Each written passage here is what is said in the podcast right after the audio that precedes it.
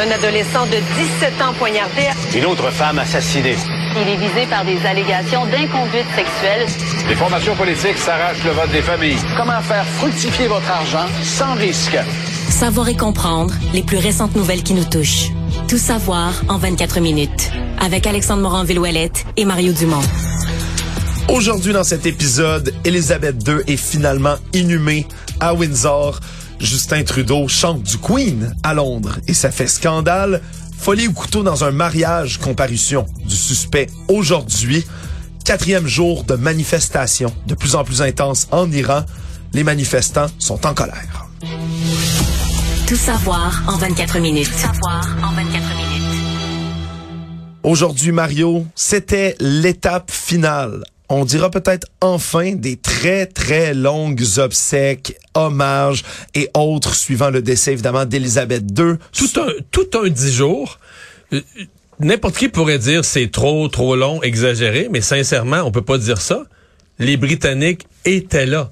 Oui. Par dizaines de milliers, par centaines de milliers, jusqu'au dernier jour. De dire que c'était trop, tu sais, tu dis que c'est trop si le monde se tend. Nous, euh, d'ici, on peut dire c'est... Mais localement, sincèrement, dans le pays, c'est incroyable. Il y avait encore aujourd'hui, là, mais du monde, du monde, du monde. Des milliers et des milliers de personnes qui ont vu pour une dernière fois donc le cortège funéraire, 6000 soldats en uniforme qui étaient présents sur place, autant des uniformes plus d'époque que modernes, qui ont marché lentement, le cercueil doublé de plomb des d'Élisabeth II, porté encore une fois par d'autres militaires. C'était extrêmement solennel. Non, parce qu'il y a eu deux processions. En fait, ils sont partis euh, d'où elle était en chapelle ardente, l'ont amené à l'église à l'abbaye de Westminster, et de là ensuite, et là c'est une route quand même considérable, parce que le château de Windsor, il est en dehors, ben, il est en banlieue, il est en dehors de Londres. Une quarantaine de kilomètres tout de même, et tout le long, il y avait des milliers de personnes qui attendaient tout ça. Ensuite, il y a eu finalement une dernière euh, ovation, hommage qui a été fait auprès de 800 personnes et là des têtes couronnées européennes hein, parce qu'il y a d'autres monarchies en Europe, on, l'oublie. Roi Philippe de Belgique, le roi Philippe d'Espagne, le prince Albert de Monaco qui était là également pour lui rendre le dernier hommage. Puis finalement, c'est dans une dernière dernière cérémonie, celle-là beaucoup plus intime qui n'a pas été présentée aux caméras ou à qui que ce soit, où finalement on a inhumé dans le caveau avec son avec ses parents et avec son mari le cercueil d'Élisabeth II. Dans la chapelle Saint-Georges, qui elle est au cœur du, du, château de Windsor. Exactement. Donc ça met fin à tout ça, toutes ces cérémonies. Clairement, il va y avoir d'autres hommages quand même dans les prochaines semaines, mais c'est le règne véritablement là, de Charles III qui s'appelle désormais ici, qui débute. Et M. Trudeau y était à la tête de la délégation canadienne, mais c'est pas tant ce qu'on retient de son passage à Londres. Non, euh, définitivement pas, parce qu'il y a eu des images, une vidéo qui est sortie, qui est devenue virale, qui était vue là, ce matin déjà par plus d'un demi-million de personnes, où on voit Justin Trudeau qui est en t-shirt, qui est avec la délégation canadienne. Tout ça se passe dans le lobby de l'hôtel Corinthia, un très bel hôtel par ailleurs à Londres, et où au piano, Grégory Charles, autre figure connue, est en train de jouer un air, lui aussi très connu, surtout au Royaume-Uni. On peut écouter un peu Mario ce que ça donne.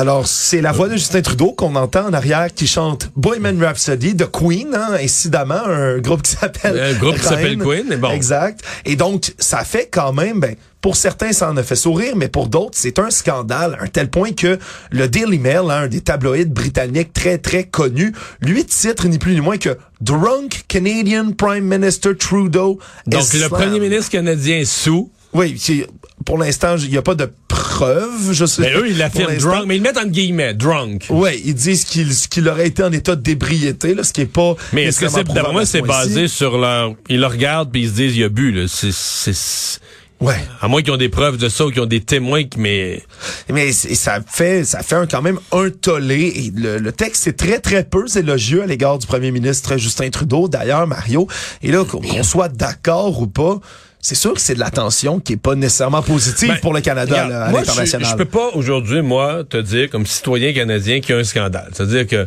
je, reprends les faits.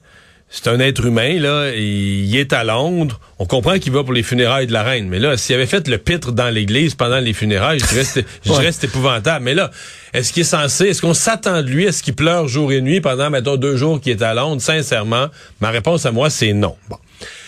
C'est sûr que s'il est à la dans sa position, si j'étais son conseiller, je dirais, Justin, tu peux plus t'en permettre. Toi, toi, tu peux plus. Un autre pourrait peut-être, à cause des costumes en Inde, à cause des bas, que, faut que ça arrête.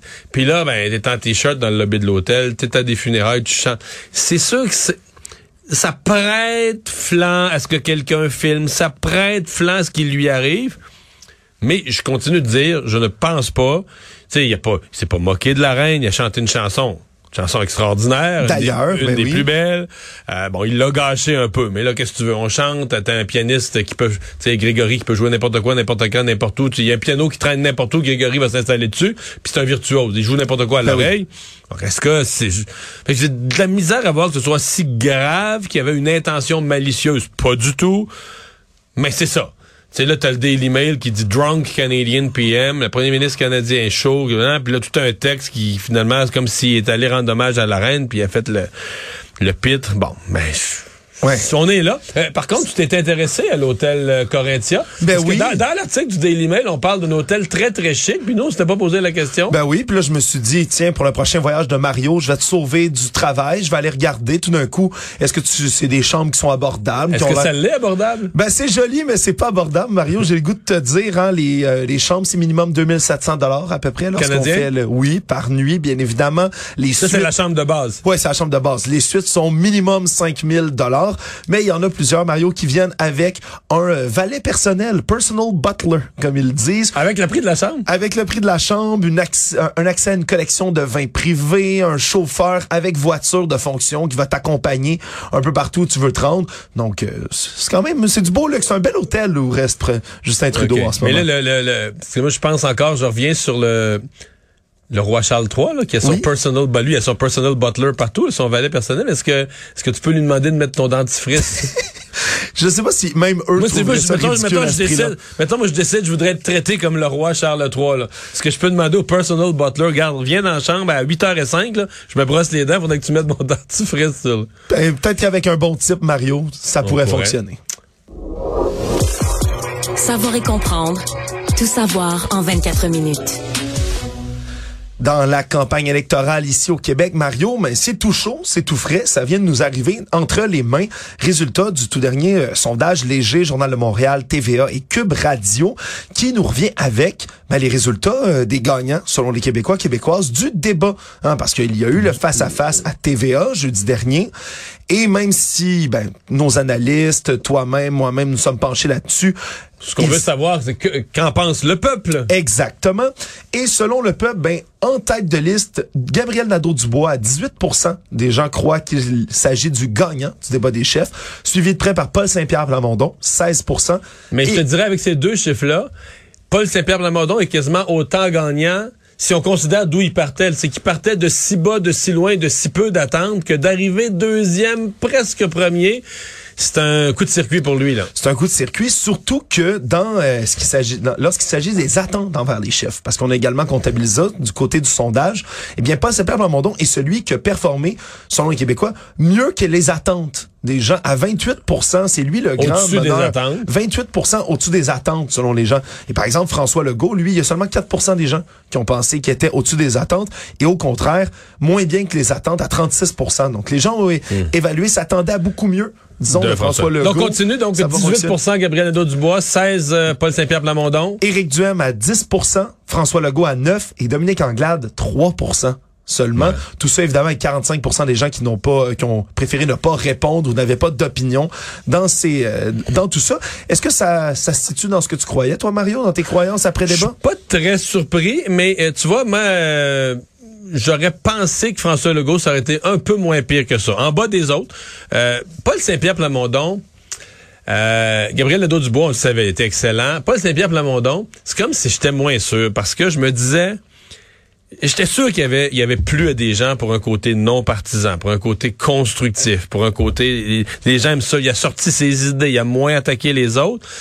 Mais comme il avait été parfois des petits segments un peu laissés en dehors du débat puis tout ça. Puis qui fait très professoral aussi. C'est ça. Je me disais, est-ce qu'il y a un risque que ce côté positif soit... Mais visiblement, la réponse, c'est non. Ça n'a pas été contrebalancé. Les gens ont aimé ça. Puis les gens qui soient moins dans le débat ou moins dans la chicane ou moins dans la confrontation, ça y a pas vraiment coûté de points parce que pour lui, de, la, position est finie, c'est excellent. Pour Mme Anglade, c'était malheureusement le feeling que j'avais pour elle le, chiffre 3% est sévère, mais c'est comme si le Parti libéral est en train de se sortir de cette campagne-là. Ils sont désorganisés, puis j'ai l'impression que malheureusement pour eux, on les écoute de moins en moins. Puis les, les nouvelles sortent sont presque toujours mauvaises. Par toujours les temps qui courent, là, ils sont pas capables d'avoir des candidats je pense, partout. Ouais, je pense pas qu'il y a aucun moment dans cette soirée-là. Il y a aucun moment dans cette soirée-là où Mme Anglade s'est humiliée, a été, tu sais, je vais te donner un exemple. Le moment Kim Campbell en 1996 ou 93, pardon, où elle était première ministre du Canada, savait pas la dette. Elle, elle, s'est humiliée, tu sais, ça, ça a eu l'air fou devant tout le monde. Ouais. Madame Anglade n'a pas eu de moment comme ça, mais je pense que l'impression, c'est que ça va vraiment mal au Parti libéral, puis il n'y a pas un moment où elle a été tellement éclatante, tellement haute, tellement forte, qu'elle a défait. Donc, c'est comme si elle a subi l'espèce de sentiment général, puis elle a été correct, mais sans plus. Mais rien, tu sais. t'es quand même dans... À ça, déjà, si dans une lutte à deux, là, Mettons, on était comme dans l'ancien temps, le PQ libéral. Oui, parce qu'avant, c'était Montréal, Québec, Canadien nordique, là. C'est PQ, PQ libéral, souverainiste, fédéraliste. Donc, les gens qui sont anti-souverainistes, ils auraient dit, ah, Madame Anglade, là, elle était bonne, ben, il a dit, là, on n'en veut pas de la souveraineté. C'était juste à deux. C'est ça. Mais là, t'es dans un débat à cinq, là. Fait que là, les gens, les éléments de comparaison, un a dit ci, l'autre a dit ça. Sur chacun des sujets, t'as un grand nombre de points de vue qui ont été exprimés. Donc, elle, elle arrive avec un parti qui est déjà, là, en glissement. Fait que je pense pas qu'elle a livré la performance spectaculaire qui aurait fait les gens disent Wow, les moteurs, on s'est trompé. On s'est trompé sur le Parti libéral, on s'est trompé sur Mme Anglade, elle est beaucoup meilleure que prévu. Donc sa performance correcte s'est inséré, là, c'est dans une glissade générale de campagne. Ben oui. Puis pour ce qui est des catégories d'âge, Mario, il y a des données quand même intéressantes. Sans surprise, hein, chez les 18-34 ans, à 28 c'est Gabriel Nadeau-Dubois qui, l'ont, qui ont donné gagnant. 20 des gens en 35 et 54 ans, Éric Duhem, dans cette catégorie-là, c'est lui qui a remporté les honneurs. Et en haut de 55 ans, ben c'est Paul Saint-Pierre Plamondon à 23 Donc, une, oh, oh, dans la plus grande proportion des, des aînés au Québec, des aînés, des gens de 55 ans et plus. Trouvé positif, constructif, documenté. Exact. Donc, euh, puis comme je rappelle, c'est lui, selon sondage aussi, qui a performé mieux que les attentes qu'on avait envers lui. Donc, ça peut donner quand même un petit baume sur la campagne ben, on va Savoir, quand on va voir dans les prochains jours, on aura sûrement des sondages sur l'opinion publique, sur les intentions de vote. Et c'est là qu'on va voir jusqu'à quel point, pour Paul Saint-Pierre Plamondon, ça a payé. Tout savoir en 24 minutes. Toujours dans la campagne électorale aujourd'hui, Québec solidaire qui avait encore une promesse à sortir de leur chapeau, celle d'adopter une loi pour interdire aux grandes entreprises du secteur alimentaire, celles donc qui ont un chiffre d'affaires en haut de 100 millions de dollars, de jeter les aliments comestibles qui réussissent pas à vendre. Et donc, au lieu de jeter tout ça dans un conteneur, tout ce qui vient à expirer, on devrait, on serait forcé de signer des ententes pour les redistribuer au travers de différents organismes partenaires qui tenteraient de redistribuer distribuer, revaloriser, revendre à prix très, très modeste ces aliments qui donc viennent tout juste d'expirer parce que puis je sais Mario que toi que t'es es un, un grand fan de la règle de la date d'expiration sur un produit. Je suis très sensible au sujet. Je suis très content que Québec solidaire qu'un parti dans une campagne électorale amène le sujet du gaspillage alimentaire parce que moi ça, ça me choque ça me déplaît le gaspillage alimentaire. C'est juste que tu sais Québec solidaire t'es c'est tout de suite, c'est une loi forçant toutes les entreprises. Oh, on est dans les modes c'est un parti qui est pas habitué. Là. Qui est habitué que les grandes entreprises, là, ça, c'est le mal incarné, puis on sort tout de suite le bat de baseball. C'est peut-être l'aspect qui me plaît moins. Euh, je, je suis pas certain, exemple, que les gens qui ont écrit cette politique-là se sont assis avec euh, des, des, des, directeurs des opérations des, des, des grandes chaînes. C'est pas simple, là. Non. Tu sais, mettons, t'es Métro, t'es IGA, euh, t'es Provigo sur un territoire aussi grand que le Québec, gérer des approvisionnements en fruits, en légumes, en produits frais, en viande, en poissons, sur tout le territoire du Québec, puis des inventaires, puis des euh, des euh, des entrepôts. C'est une grosse machine, hein, le système alimentaire comme ça, dans les épiceries. C'est ça. C'est facile pour un parti politique de dire ah, nous on vote une loi pour les obligerait puis tout ça, mais je, dis pas qu'ils ont tort sur tous les points. Le Québec solidaire amène un sujet, puis c'est vrai qu'ils se gaspillent de la nourriture. Ça n'a pas de bon sens. Ben oui. Euh, Surtout qu'il y en a beaucoup là-dedans. On doit les jeter parce que la date de péremption est dessus, mais en même temps, c'est meilleur avant, pas pourri à partir de. Mais tu vois, ça, Québec solidaire s'attaque pas à ça. Alors que beaucoup d'autres gouvernements dans le monde, avant de voter une loi matraque sur les, sur les entreprises, la première chose qu'ils ont faite, c'est d'enlever les dates de péremption inutiles. On peut garder les dates de péremption sur des produits qui peuvent devenir, euh, qui peuvent empoisonner une personne, devenir un péril pour la santé. Mais il y a beaucoup de dates de péremption qui sont juste mises pour en vendre plus. Ben oui. on va dire, euh, on se fie que les gens passer la date. Il y a bien des gens qui ont peur du produit, vont le jeter. Moi, j'ai des amis, j'ai des amis Mario qui font du dumpster diving, hein, qui vont dans les conteneurs à déchets, ni plus ni moins, et qui vont récupérer des produits qui sont la plupart du temps tellement emballés. On parle aussi du suremballage, c'est un autre problème à traiter. Mais on a des épiceries qui sont emballées puis qui ont pas touché du tout aux déchets ben ou quoi que ce soit, puis qui sont encore encore bons, encore frais. C'est fou ce qu'on gaspille ben parfois, puis ce qu'on peut trouver dans tout ça. Et sinon, euh, du côté de Dominique Anglade aujourd'hui, elle a affirmé qu'elle entendait rester à la tête du Parti libéral du Québec, et ce, peu importe le résultat du 3 octobre prochain. C'est ce qu'il doit dire, hein, Mario, dans ce cas-ci? Rien d'autre qu'elle peut dire, c'est d'être obligé de dire ça. Et moi, je ne... Tu sais, l'avenir des chefs, là, c'est un sujet dont on commence à parler sérieusement le soir des élections, quand les bulletins sont comptés. Avant ça, qu'est-ce que tu veux qu'un chef dise, là? Je veux dire, euh, il dit... Ouais, ça va pas bien date. Euh, on ah, abandonne. Je pense, je pense bien qu'après le 3 octobre, on a tout sacré là. Ben non, impossible. D'abord, le chef doit essayer jusqu'à la dernière fin de semaine. Là. Tu peux revirer la tendance, on sait jamais un autre parti peut avoir le scandale du siècle qui tombe dessus, ça va déplacer le vote. C'est pas fini tant que c'est pas fini. Tu as des candidats qui sont sur le terrain, tu dois te battre pour ta place dans les prochaines années au Parlement, tu dois te battre jusqu'à la dernière journée et un chef peut pas commencer à faire des états d'âme. Ça serait honteux qu'un chef fasse des états d'âme euh, sur sa propre carrière avant que l'élection soit finie. Actualité. Tout savoir en 24 minutes. On a plus d'informations qui ont été transmises aujourd'hui par rapport à cette enquête qui est menée par la police de Laval sur le délit de fuite et rage au volant mortel désormais survenu jeudi dernier sur la 15 Nord à Laval. On rappellera un homme de 53 ans qui a été grièvement blessé puis est décédé de ses blessures après un accrochage s'est fait emboutir par l'autre véhicule. Eh bien, la personne au volant de ce véhicule qui est recherchée désormais serait une femme âgée entre 30 et 40 ans, cheveux longs, peau blanche, des lunettes de vue. Elle aurait également un tatouage au niveau du cou. Son véhicule, c'était Hyundai Accent de couleur grise. Entre 2007 et 2010, les années du véhicule avec un pare-choc arrière légèrement endommagé. Et on demande au public de fournir des réponses à, ce, à quiconque aurait pu voir cette femme au volant.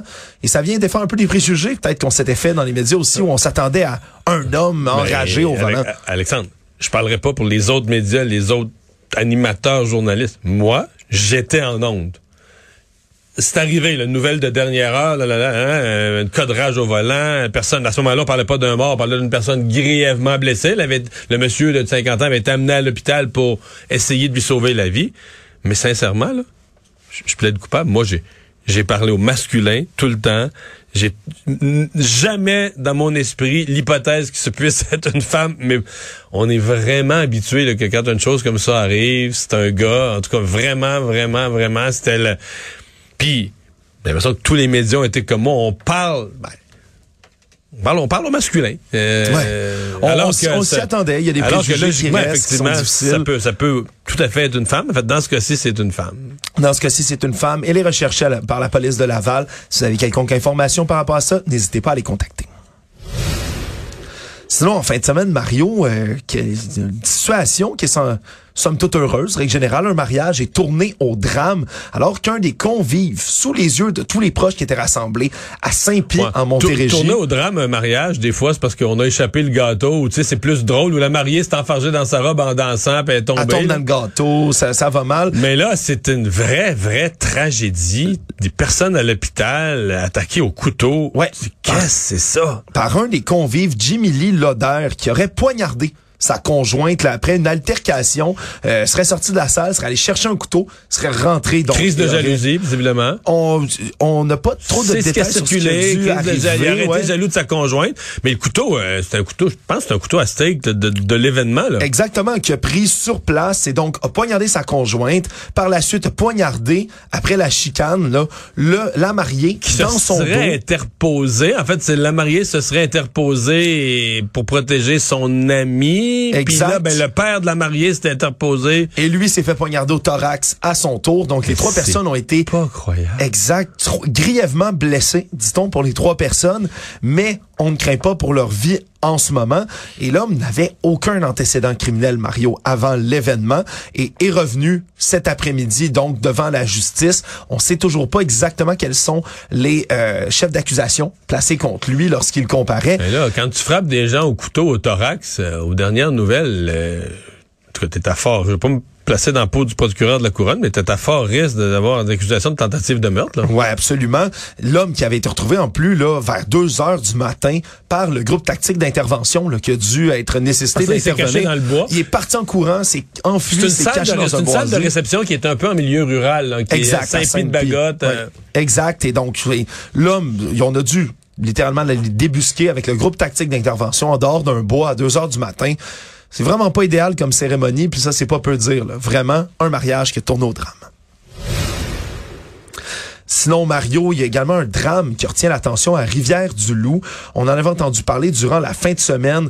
Une femme qui a été retrouvée dimanche, 37 ans, avec son bébé. Il serait tombé en bas d'une falaise d'environ 40 mètres là, dans le parc des Chutes à Rivière-du-Loup, un endroit que toi et moi, on connaît bien, Ben oui, là, qui, est, absolument. qui est très, très haut.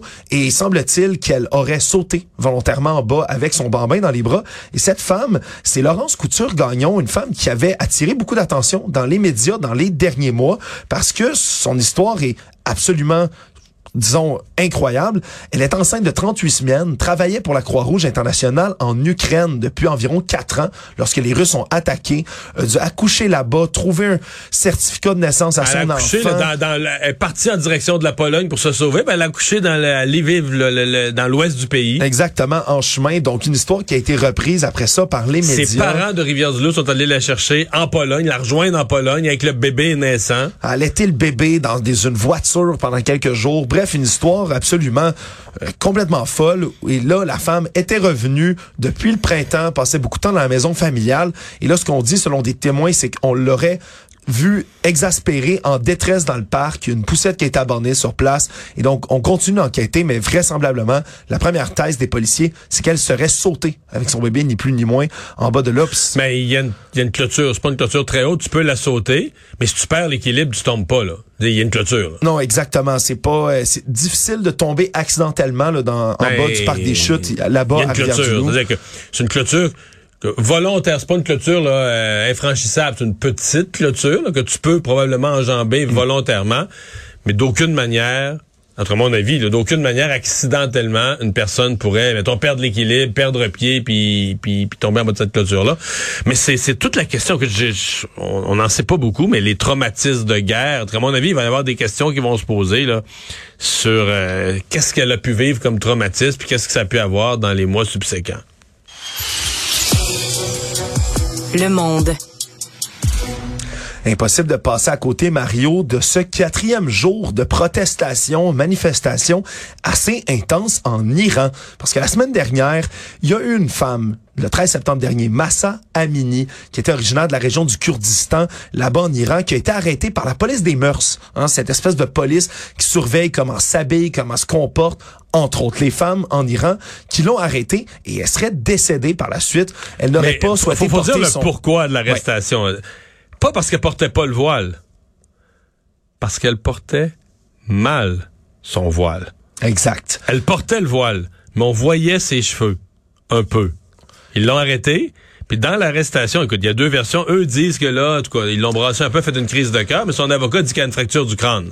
Elle était dans, en tout cas, c'est rend- après l'arrestation, elle était dans le coma à l'hôpital sur respirateur. Et elle est donc ben, décédée par la suite et là, depuis quatre jours, ça brasse beaucoup en Iran. Et je regardais aujourd'hui les images qui parviennent de Téhéran, entre autres des camions blindés avec des canons à eau qui ont dû intervenir pour tenter de disperser dans son village, foule. Dans son village, les femmes ont fait une manifestation. J'ai montré les images ce matin à LCN où ils ont toutes arraché leur voix. Mais tu sais, c'est incroyable. Encore en Iran, là, c'est comme une mettons, c'est une manifestation radicale, débile, une manifestation, une, révolution, parce que les femmes s'arrachent le voile sur la tête puis ils secouent là, comme un drapeau. Là. Exact. Et donc, c'est des images qui ont fait le tour du monde aujourd'hui. Ces femmes courageuses qui arrachent leur voile, qui courent vers des, des gaz lacrymogènes, des camions blindés, et ça a pas l'air de se calmer, cette grogne-là. Il y a beaucoup d'hommes aussi qui les appuient. C'est pas seulement les femmes qui sont dans les rues, mais ça, ça brûle des autos de police, ça les revire de bord. Vraiment, Mario, c'est toutes que des manifestations qui se passent en ce moment en Iran. Ici, les mouvements, ici, les mouvements politiques de gauche se battent pour que les femmes gardent le droit de porter le voile. C'est compliqué quand même. Exactement. Résumer l'actualité en 24 minutes, c'est mission accomplie.